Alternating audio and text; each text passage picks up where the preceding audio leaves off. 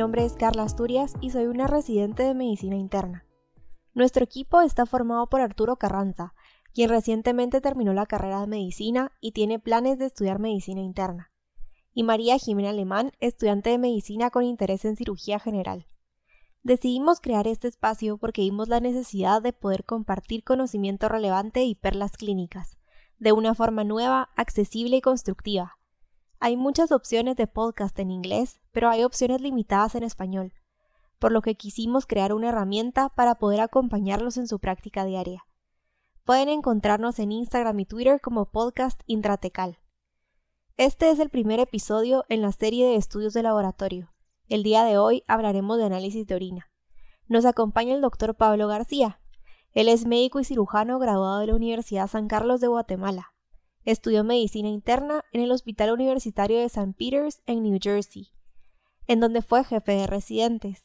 Recientemente finalizó la especialización de nefrología en la Universidad de Stanford, en donde tiene planes de completar la subespecialidad de trasplante renal.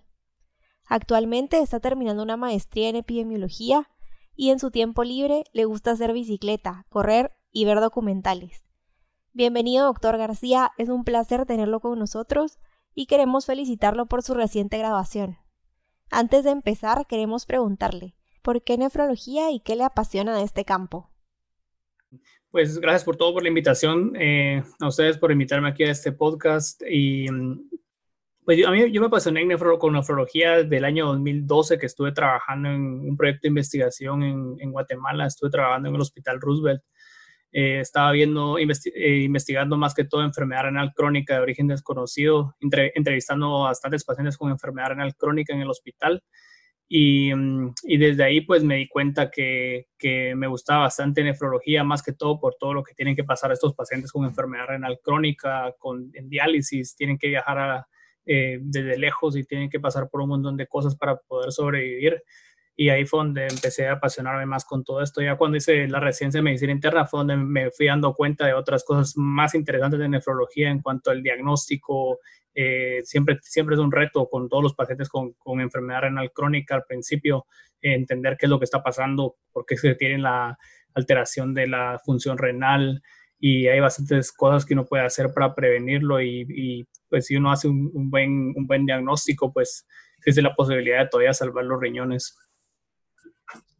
Muchísimas gracias, doctor, por compartirnos su historia. Poder escuchar historias como la suya realmente nos motivan a ver al paciente y a la medicina de forma integral. Queremos hablar con usted el día de hoy de un examen simple, pero que puede darnos mucha información si se interpreta adecuadamente, el análisis de orina. Entonces, para comenzar, queríamos iniciar con algo que vemos todos los días. En el contexto de una infección de tracto urinario sintomático, ¿qué esperaríamos encontrar en el análisis de orina? Sí, generalmente el, análisis de orina, eh, pues yo lo diría dentro de como tres tres partes. Una es, puede ser eh, hacer una tira de orina, que es lo más básico y lo más barato y económico y disponible. Lo puede encontrar uno desde tanto eh, aquí en Estados Unidos como en hospitales en Guatemala, como en clínicas en Guatemala, en áreas rurales.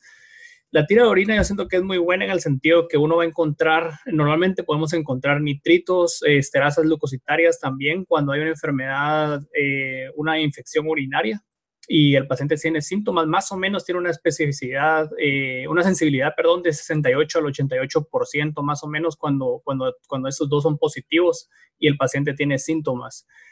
Eh, la otra, eh, otro examen que se puede hacer también es un cultivo de orina, que ya es cuando ya tiene uno un poco más la idea de, de, que esto es una infección urinaria. El cultivo de orina es bien útil porque nos va a decir qué bacteria es la que está afectando y cuál es la sensibilidad a los antibióticos, a ciertas, hay veces que hay unas bacterias que son más resistentes y los antibióticos pues se van disminuyendo, empezamos con antibióticos fuertes y luego ya tal vez ya cuando tenemos el, el resultado del, del, cultivo de orina pues ya, ya se le puede dar otros antibióticos y el paciente se puede ir a su casa tal vez con estos resultados. Em, otra cosa importante también es el análisis microscópico. Eh, también es eh, más que todo porque cuando vemos eh, glóbulos blancos, en, las células blancas, perdón, en la, en la orina. En más de entre 5 a 10 nos puede decir que hay una infección urinaria. Y si tuviéramos un paciente con un examen de orina patológico, pero sin síntomas, ¿a quiénes decidimos tratar? Sí, eso es un poco el, en general, eh, las mujeres embarazadas que tienen eh, una orina patológica se da tratamiento y también los pacientes que van a tener un examen urológico que va a ser invasivo y en esos pacientes se les da tratamiento. Em, básicamente esos serían los dos, los dos casos que, que se tratan. Ok, doctor. Ahora con algo más complicado. En ocasiones nos encontramos con proteínas en orina. ¿Cómo podemos abordar este hallazgo? Em, si el proteínas en orina, generalmente eh, todo depende del contexto clínico. Eh, a veces una de las causas principales por la cual un paciente puede tener proteínas en la, orina es diabetes. O sea que si hay un paciente que tiene diabetes, eh, ustedes le hacen el examen en el examen físico o tal vez ya lo vio un oftalmólogo y tiene retinopatía diabética y hay un poco de proteína en la orina o albúmina en la orina, entonces puede ser que que sea más que todo secundario la diabetes. Ahora, en cuanto a los exámenes que podemos hacer para, diagnosticar proteína en la orina, pues hay diferentes. Está desde, desde la tira de orina, como había mencionado anteriormente, que es lo más básico. Y esto nos puede, nos puede dar una idea si un paciente tiene o no tiene, tiene albúmina en la orina o un poco de proteína en la orina también. Podemos hacer una orina de 24 horas o también una orina, una proteína eh, y una creatinina, que es como lo hacemos al azar. O sea, solo se dice al paciente que vaya al laboratorio, que vaya a tomar una muestra de orina al azar, una muestra de creatinina y luego se hace la, la, división entre los dos y más o menos de ahí se tiene una idea es similar a hacer una, una orina de 24 horas. Cuando hacemos esto, depende de la cantidad y depende del contexto. Si es un paciente que no tiene diabetes y no tiene otra, eh, algo claro y, y si tiene alto la, la, proteína en la orina, generalmente no, no debería haber nada de proteína en la orina y lo clasificamos como síndrome nefrótico si tiene arriba de 3.5 gramos. Y ya en esos, en esos casos sí es un poco más eh, preocupante eh, porque no, no existe diabetes, no hay nada más que pueda afectar. Entonces sé que hay que, generalmente terminamos haciendo una biopsia de los riñones para poder ver en tejido qué es lo que está pasando, si es un proceso inflamatorio o cuál puede ser la causa de esto. Algo importante en cuanto a esto de síndrome nefrótico es que el síndrome nefrótico normalmente se va a manifestar con, con la albúmina. Eh, cuando se saca la sangre, una química sanguínea, normalmente va a haber, eh, la albúmina va a estar baja y también va a haber un poco de, edema. Puede haber los lípidos a veces están elevados también. Entonces, eh, todas esas cosas son las que se van conectando un poco más algo más, tal vez ya yendo un poquito más muy específico en cuanto a esto de la orina, es importante que si en la tira de orina no hay nada de, albúmina, por ejemplo, no hay nada, pero de repente se hace una, se hace una albúmino, una, una eh, proteína creatinina y se encuentra que sí está positivo, a veces siempre hay que pensar en, en mieloma, que puede haber, el mieloma también puede manifestarse con proteína en la orina, pero la tira normalmente no lo va a detectar. Buenísimo, doctor. Me encantó ese último comentario acerca del mieloma. Ahora bien, ¿cómo podemos abordar el hallazgo de hematuria? Eh, sí, en general, pues eh, la, orina, comenzando otra vez con, como había mencionado anteriormente, la tira de orina es importante en este caso. Eh, nos va a dar una idea si hay un poco, si hay hematuria o no. Lo único, lo malo de la tira de orina es de que la tira de orina va a ser positiva por medio de detecta hemoglobina libre. Eh, en, los, en, los, en, la, en la orina. Entonces pueden haber muchos falsos positivos. Uno de esos puede ser tanto medicamentos como también mioglobina, en el caso de que un paciente tenga, eh, tenga algún, algo en los músculos como rhabdomiólisis, entonces sí eh, nos puede dar algo, algo como un marcador que tal vez no es real. la otra es si hay, si hay eritrocitos en la orina, eh, eso hay que investigarlo eh, bien porque generalmente no es normal tener sangre en la orina, no es normal tener eritrocitos. Y generalmente eh, muchas veces nosotros vemos eritrocitos en la orina, bastantes, pero no vemos los clásicos acantocitos o dismórficos que normalmente uno lee en el libro, que esos son los clásicos para una, una enfermedad como una glomerulonefritis o algo por el estilo. Entonces, si igual hay bastante, bastantes em, glóbulos rojos y igual no están dismórficos. Otra consideración es hacer una, una biopsia del riñón también para poder llegar a, confirmar un diagnóstico, ya sea a nivel de los riñones, pero todo tiene que estar conectado con, con la clínica del paciente. Generalmente, si ya se miran que son eritrocitos dismórficos, lo, muy probable es que vaya a ser una, enfermedad a nivel de, del glomérulo, o sea que va a haber una enfermedad a nivel de los riñones. Y en esos casos, pues lo, más probable es que se hacer una biopsia lo más antes posible. Y también hay otras enfermedades benignas que, que, también nos va a dar un poco de eritrocitos en la orina y glóbulos rojos.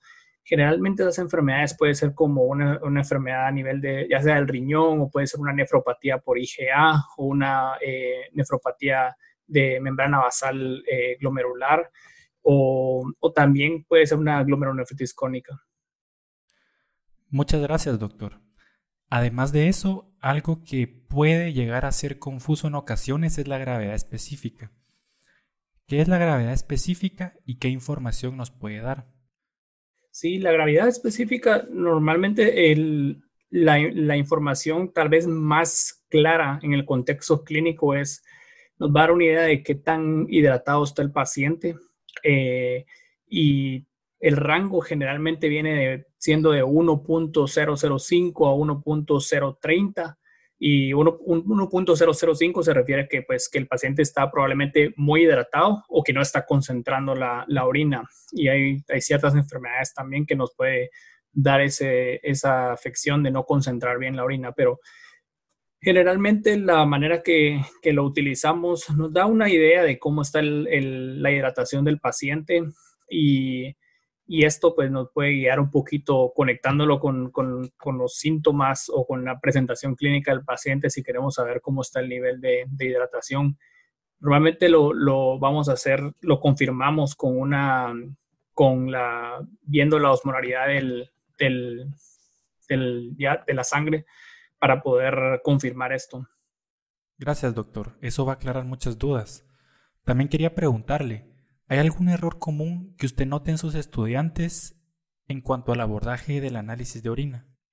Em, sí, tal vez yo diría que una de las cosas es que muchas veces puede estar contaminado, tener una muestra a veces es difícil y puede estar contaminado o a veces el paciente no quiere, no quiere orinar en ese rato y, uno pues, obviamente no quiere tener la muestra lo más rápido posible. Entonces, eh, sí puede ser uno de los, de los tal vez eh, errores tanto que el, que el, médico como el estudiante puede, puede cometer de que eh, toman la muestra muy rápido o el paciente no sabe que tiene que tomar la muestra en, ah, en medio chorro y, y, eso también puede afectar un poco los resultados de, la, de eso. Otras cosas que nos pasa bastante a nosotros es que, por ejemplo, le pedimos una muestra a un paciente, de ahí pasamos visita toda la mañana, nos quedamos con la muestra en la bolsa y de ahí la queremos ir a ver al, microscopio, pero ya es un poco tarde, entonces lo mejor es que esté todavía al menos una hora. Buenísimo, gracias doctor. Siguiendo en el tema del hospital, podemos encontrar muchos pacientes con sonda Foley. ¿Qué cambios en el análisis de orina podemos encontrar en ellos? Uno de los cambios es el más común va a ser que cuando se pone las, la sonda, a veces puede haber cierto trauma y, y, eso puede generar cierto, ciertos glóbulos rojos en la orina. Entonces, de repente viene un paciente con falla eh, renal aguda o algo relacionado con los riñones y luego miramos la orina y la orina tiene un montón de glóbulos rojos. Entonces, sí nos preocupamos porque pensamos que tal vez está pasando algún, algún proceso inflamatorio o algo similar. Y yo creo que en, eso, en ese momento lo mejor es tomar otra muestra o al menos tener la idea que el paciente tiene una foli y tenerlo presente, pues que, que, no, era una, no, fue una, no fue una muestra tan clara. Buenísimo. Eso es algo muy importante a tomar en cuenta, ya que lo podemos ver con mucha frecuencia en nuestros hospitales. Otro tema que es muy común en nuestra región es la nefropatía mesoamericana. ¿Qué necesitamos saber de esta enfermedad y por qué es tan importante? Sí, la nefropatía, mesoamericana, en el, más o menos, todo empezó en, Centroamérica, que es donde, donde está la, la este tipo de nefropatía. En del 2002 aproximadamente hubo un nefrólogo en El Salvador que se dio cuenta que bastantes pacientes tenían enfermedad renal crónica y todos esos pacientes o la mayoría de los pacientes tenía, no tenía realmente los factores más comunes que era diabetes, hipertensión, eh, sino más bien eh, no tenía como las causas tradicionales de la enfermedad renal. Y luego de eso sí empezaron a hacer más estudios en diferentes lugares en el transcurso de los años Eh, le pusieron nefropatía mesoamericana porque el área de Mesoamérica es más o menos como el, mapa de donde está Centroamérica y es más que todo en el área de la costa eh, del Pacífico y lugares como El Salvador, Nicaragua. En Guatemala encontraron que hay ciertos focos de, poblaciones con enfermedad renal de origen no tradicional y también en pacientes que tienen enfermedad renal crónica en diálisis que no tienen diabetes, entonces eso es un poco preocupante porque no hay una explicación lógica de por qué desarrollaron la enfermedad. Pero todavía realmente es, un misterio, no se sabe realmente qué puede estar causando esto. Es, una, es una, un proceso probablemente crónico inflamatorio, podría estar, eh, lo han relacionado con pesticidas, lo han relacionado con la deshidratación, con el calor, y, y, realmente no se sabe qué es lo que, lo que está causando. Entonces, bastantes grupos están haciendo investigación en cuanto a esto, principalmente en, en Nicaragua. Han estado haciendo bastante, bastante investigación. En Guatemala están haciendo algún poco de investigación en, en el área de la, de la costa, en cómo esta enfermedad afecta más que todos los cañeros eh, o así agricultores, cañeros, eh, hombres entre los 30 y 50 años. Entonces eh, han estado haciendo algunos estudios en, los ingenios, por ejemplo en Pantaleón hay un grupo de la Universidad de Colorado que está haciendo, ha estado haciendo algunos estudios ahí relacionados con esto. Pero sí es un tema muy interesante. Excelente.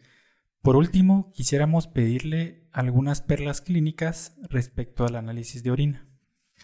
Em, sí, yo pienso una de las de lo más importante es eh, pues entender el, contexto clínico del paciente, eh, entender por qué se va a hacer un examen de orina y, mm, y tener la, la, la, idea de cuál va a ser el, la probabilidad que un paciente vaya a tener, que el paciente vaya a tener algún examen anormal. Entonces, si ustedes están haciendo la prueba porque el paciente tiene algunos síntomas clínicos o signos eh, clínicos que les está guiando una enfermedad de los riñones o una infección, entonces lo más probable es que se van a encontrar algo anormal. Pero ahora si se hace algo, por ejemplo, eh, sin, tener síntomas de nada y se encuentra algo normal, pues también hay que ir pensando si realmente es, es un hallazgo importante o, qué, fue lo que, qué fue lo que pasó. Ese es uno de los puntos eh, principales tal vez en esto. Eh, lo otro es investigar bien. Hay bastantes métodos que se pueden utilizar, como ya les había mencionado, la tira de orina. También puede hacer una eh, proteína creatinina en ese mismo momento. No necesariamente hay que hacer una, una orina de 24 horas. El, y de ahí el punto es, en cuanto a síndrome nefrótico que había mencionado, pues es una, la causa tal vez principal es la diabetes, que puede dar proteinuria o, o proteína en la orina. Y y luego de eso están las glomerulopatías. Y la, la otra podría ser, eh, algo importante es que las causas de maturia normalmente los más preocupantes podría ser, em, incluyen que ya sea una, una, malignidad del tracto urinario, siempre hay que tenerlo en cuenta, en, especial en pacientes que son eh, grandes y que ustedes encuentran hematuria. Es importante tenerlo en cuenta. Eh, no necesariamente todo viene en los riñones, sino que también puede venir de eh, ya sea el riñón, pero, pero una, una malignidad o la, eh, que sea, ya sea que tenga otra, una malignidad en otra, en otra parte del tracto urinario, hay que tenerlo siempre en cuenta. Buenísimo, muchas gracias doctor por haber estado el día de hoy con nosotros y haber compartido su conocimiento y su tiempo. Estamos seguros de que va a ser muy muy valioso para toda nuestra audiencia.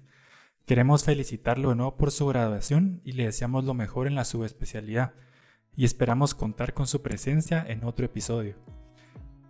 Gracias. Esperamos de que les haya gustado este primer episodio.